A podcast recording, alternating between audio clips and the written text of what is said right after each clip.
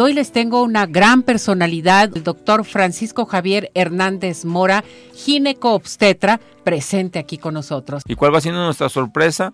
Que no había ni agua ahí. Tenía dos opciones. O me entraba de sacerdote o entraba de médico. No, no, no, no, lo hago como sacerdote. son etapas muy difíciles. A los 14 años ya venir a la ciudad y estar como quien dice... ¿Se vino con sus papás? No, solo, solo, solo, abrir brecha, como dicen. A los 14 años. Arriba Corazones, el podcast. solo, solo, solo, abrir brecha, como dicen. A los 14 años. a los 14 años, dice, cantaban los camiones, vendía chicles de cajita. No, eso no.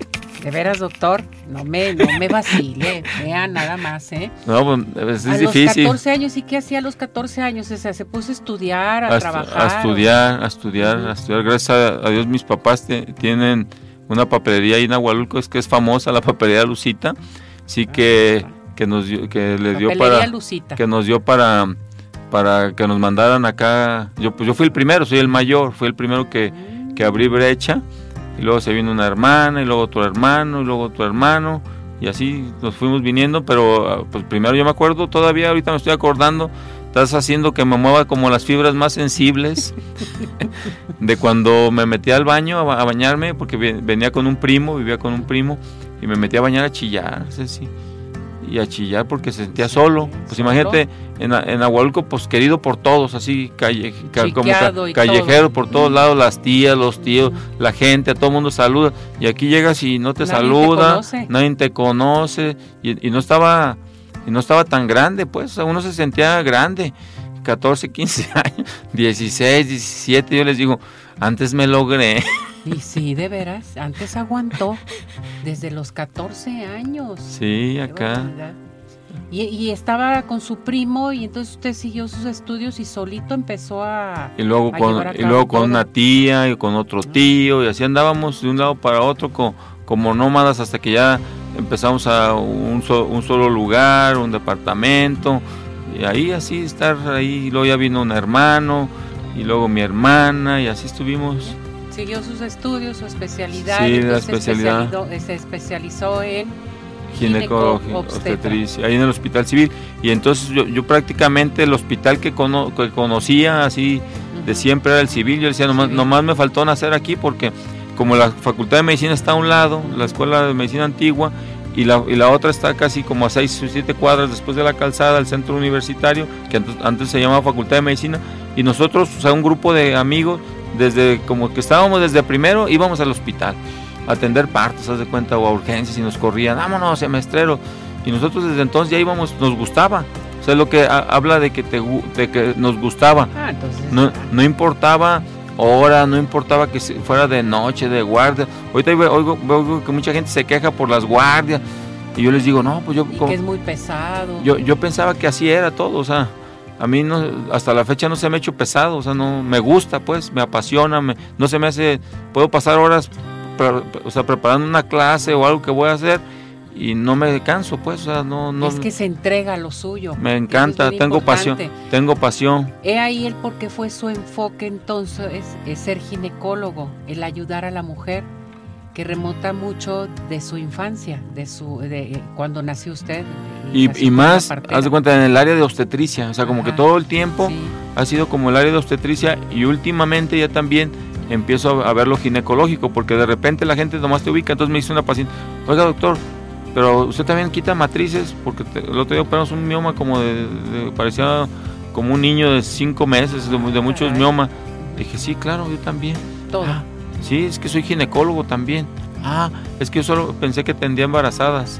Entonces, o sea, la ginecología también es, es otra cosa muy bonita de nuestra especialidad, que tiene dos vertientes, la de las embarazadas y de las no embarazadas, no, pues hemorragias, miomas, infertilidad, clínica de mama, colposcopía, laparoscopía, o sea, no, no es una, yo les puedo decir que yo creo que he convencido a muchos estudiantes de medicina de que sean ginecólogos, y que van a decir, no, pues sí, ahorita estamos oyendo al, al maestro Frank, y yo creo que gracias a como lo ven a uno, pues creen que, como dicen, como creen que es fácil, ¿no? Pero es por la, por la pasión que existe, por el gusto. Y a ver, ¿por qué le dicen el maestro Frank? pues por la edad, porque conforme vas agarrando años, ya te van diciendo maestro. Maestro Frank, muy bonito. Sé que usted eh, en el hospital civil ha estado en, la, en urgencias y me platican algo sobre el, cuando entran a los partos y que se la pasan muy padre, ¿verdad? También. Pues sí, yo, yo les digo que yo utilizo la técnica hindúe. Ajá. Sí, porque una vez leí que los hindúes, las mujeres de la India, en lugar de contratar ginecólogo, contrataban un payaso, ¿no? ¿Qué hubo? Entonces digo, no, pues yo hago la mezcla ahí entre, entre ginecólogo y payaso. Porque más bien, más que eso, o sea, Que se puede, amenos, se puede prestar tranquilos. eso, pero es que tienes que darle confianza a la paciente. La paciente tiene mucho miedo. Cuando va a tener un bebé, tiene muchos miedos, muchos miedos. Y, dolor también, ¿no?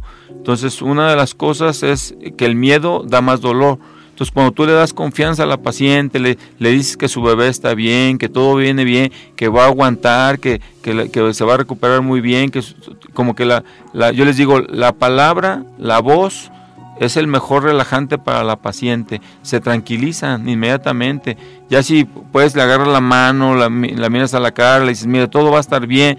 Y si aparte ya empieza a agarrar confianza, le preguntas de su vida, de su pareja, de dónde viene, de todo, y te empiezan a contar, se empiezan a tranquilizar. Entonces ya después, si se prestan y les das un chascarrillo o una, o una broma y se ríen, pues mucho mejor. No, hombre, se relajan. Se así sí. relajan, Así, así sí podemos tener hijos. Sí. Con un buen doctor, con el doctor Frank. Y obviamente en, la- en las, en las cirugías como en las cesáreas, cuando son necesarias y las cirugías, pues es una situación también curiosa porque ya ves que hablan de que está uno ahí contando chistes y platicando. Y una vez tuvimos una paciente de las que me acuerdo así memorable, que ella era la que contaba los chistes. ¿Qué hubo? Y estaba platicándonos y cuenta y cuenta chistes y de gangosos para acabarla de molar. Ah. Y estaba risa y risa la paciente, imagínate nomás. No, hombre, doctor, qué barbaridad. Eh, decía que le gustaba cantar, que le gusta la música. ¿Qué tipo de música es la que le gusta? Pues a, a mí me gusta de todo, ¿verdad? Pero bueno, desde el pop, pero así que me dijeran de música me gusta como la de banda, que no, así dicen, no, es que no parece que le gustara de banda. No, Pues sí me gusta, y me gusta toda la música moderna. encanta bailar. Y me gusta toda la música moderna, ¿verdad? A veces, o- en ocasiones me dicen mis alumnos, ah, esas son la, la música que le gusta a sus hijos. No, me gusta a mí. Y dicen mis hijos, sí, él la pone ahí en la casa. Y, y me gusta bailar, sí, sí, sí, sí, eso que se lo aprendí a mi papá. Mi papá es muy bueno para bailar, buenísimo tal? para bailar. Y luego bailaba el mambo, cuando estaba niño yo lo veía bailando el mambo, con un, de los que bailaba con un vaso aquí sin que se le cayera. Y acá era, era como bailarín. Entonces yo creo que es- de eso lo aprendí a mi papá, de que me guste bailar. Y que me guste que la gente también se la pase bien, ¿no? Que baile, que se anime. Ya ves como hemos estado en alguna... todo. Eh, Doctor, el mejor recuerdo de su infancia. el mejor... El mejor recuerdo de mi infancia, pues yo creo que todos tengo todos bonitos recuerdos, todos son bonitos recuerdos Su de la infancia. nacimiento. Pues el no, ese no me acuerdo, pero el que me platica mi mamá, pues es un buen recuerdo. Pero yo pienso que los bo- bonitos recuerdos es cuando mi papá en una ocasión eh, fue a, cortar un, un árbol Ujú. para ponérnoslo de Navidad. O sea, esta- vivíamos en una casa y no, como que no había posibilidades de, de, pues, de como el arbolito y eso.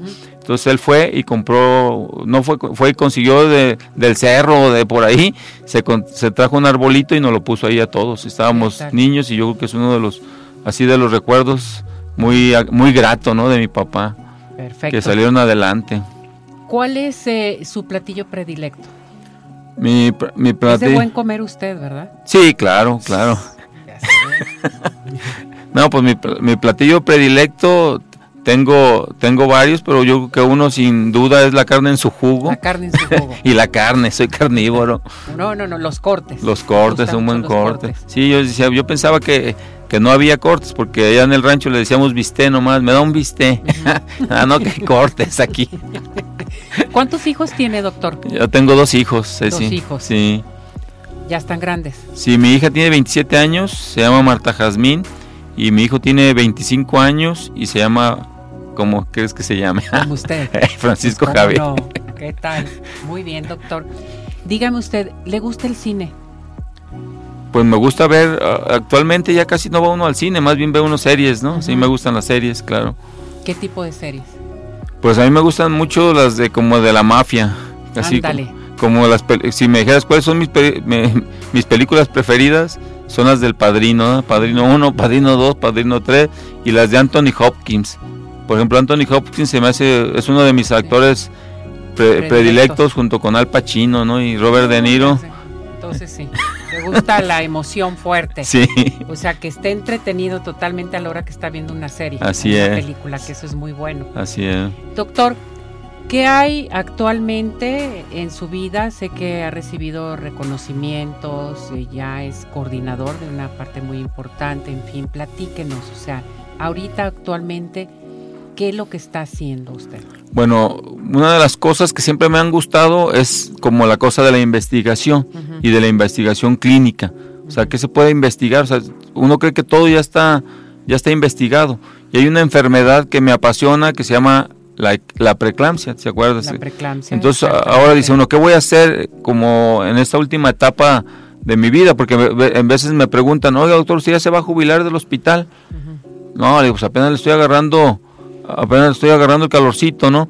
Entonces, le digo, entonces estoy en- empezando esa etapa de hacer investigaciones. He estado colaborando con varias gentes en varias investigaciones. Ahora estoy yo retomando la que fue la parte que tú me invitaste la vez pasada, que logramos publicar en una revista internacional y que de alto impacto. Entonces, como que seguirle, seguirle por esa línea es una de las cosas que me han gustado. Perfecto. Otra, la de ser profesor, pues de docente, pues ya voy en, en 35 años de profesor, o sea, pues llegar a lo más, a lo, a lo más que se pueda, sí, entonces es una etapa. Y luego la otra, muy importante, Ceci, es la etapa como de la honorabilidad, que se puede, se puede llamar así, que son las- los puestos honorarios que te visten o te gustan.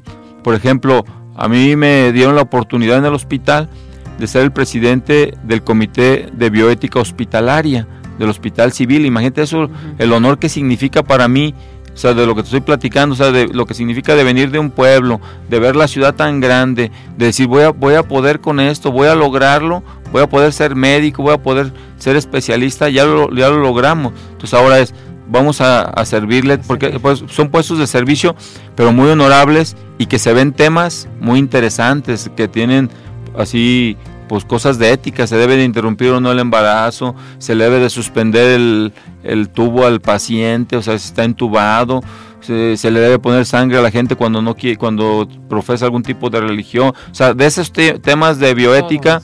Entonces son, son interesantes porque también la, la edad te va dando madurez y conocimiento, entonces como que eso también te da sabiduría, ¿no? Te da Claro. sabiduría para, para poder tomar, tomar una decisión que puede afectarle a, a otra persona. Entonces eso, eso es muy, muy interesante. Entonces, otra de las, otro de los objetivos en la vida, yo me acuerdo cuando estudiabas que era pues estudiar la- lo básico, la universidad, maestría, doctorado, y ya llegas a eso y ¿ahora qué sigue?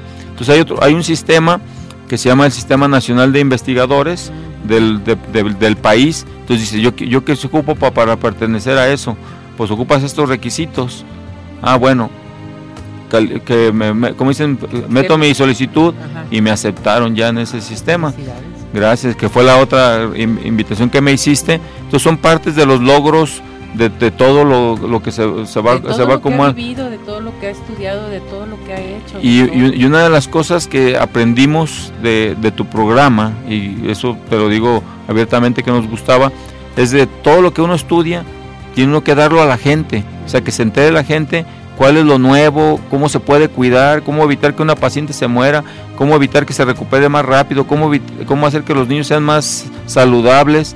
Entonces, ¿cómo es? Acudiendo a los medios de a, a los medios masivos de comunicación a través de este de este tu programa y además en el sistema ese de investigadores una sección te pedían la cosa social, te mandé la hoja que decía de eso.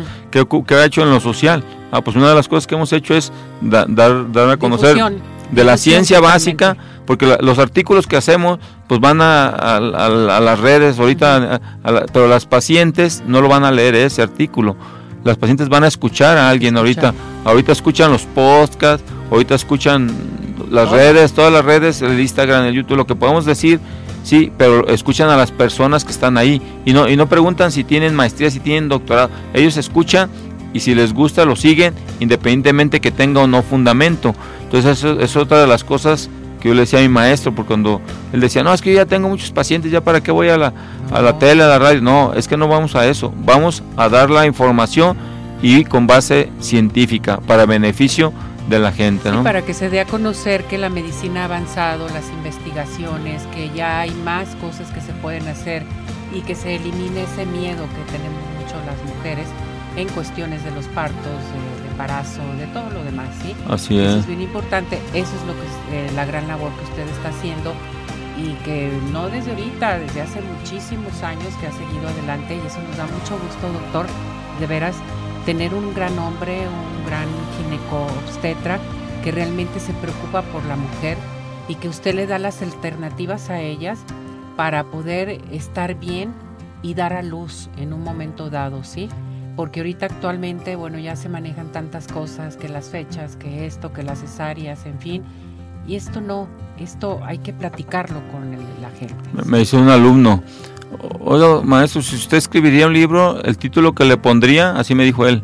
Y dije, bueno, no es mala idea. Yo creo que al siguiente año, a ver si lo logramos, le pondría, ¿por qué promover el parto tóxico o el parto normal si la moda es la cesárea? La cesárea. ya tendríamos que decir, porque es más saludable para la mamá y para el bebé. Exactamente, eso es bien importante. Con eso nos quedamos, doctor. Nada más le pregunto, ¿tiene mascotas? Sí. ¿Sí? Un perrito. ¿Un perrito? Eh, Yuki. Yuki. Yuki. Yuki. Es un Yorkie. Yuki. Uh. Es, el que, es el que me saca a pasear en las noches. le, quita, le quita el estrés, totalmente. le quita lo inquieto. Así Lo hiperactivo, totalmente. En sus tiempos libres, ¿qué le gusta hacer? En mis tiempos libres, ¿qué me gusta? Eso me dijo, me dijo un día, oye, papá, ¿y a ti qué te gusta? ¿Hacer boliche o qué? No, a veces nadar o, hacer ejercicio. O ir con Yuki. O ir con el Yuki ahí al, al, parquecito y darle su vuelta y relajarnos ahí. Perfecto. Y escuchar música. Escuchar a mí me gusta mucho, música, música de toda. Obviamente la, la relajante también. Dice, música para dormir. También me gusta dormir. Ándale, sí se le nota que le gusta dormir bastante, doctor. Doctor, muchísimas gracias. Gracias por darnos parte de su vida a nuestro público de Arriba Corazones, a este podcast de Arriba Corazones. Gracias por todo, sabe que lo queremos mucho y gracias por estar siempre con nosotros y pertenecer a la gran familia de Arriba Corazones. Gracias. Uno pertenece a las familias y es lo más importante. Yo pertenezco a la familia Hernández Mora, a la, familia Arriba Corazones, a la familia Hospitales Civiles, a la Universidad de Guadalajara, a los Leones Negros. O sea, tenemos esa, esa pertenencia y es bueno pertenecer y decir a los jóvenes, yo les quiero que nos escuchen jóvenes y decirles que todo lo que se puede, se puede lograr. Todo lo que se quiera se puede lograr. Nomás tiene uno que no perder el objetivo. Tiene que proponerse metas y cumplirlas. Ah, y saludos a mi esposa, la doctora Marta Leticia Gómez Martínez, que es, que es dermatóloga y que es la que parte le debemos todos los logros que hemos tenido después del matrimonio. Después del matrimonio, todo la mandamos saludar a nuestra dermatóloga, que la queremos mucho y la felicitamos por tener un marido excelente totalmente y realmente un matrimonio excelente también. Gracias, doctor. Muchas gracias, Ceci. Gracias.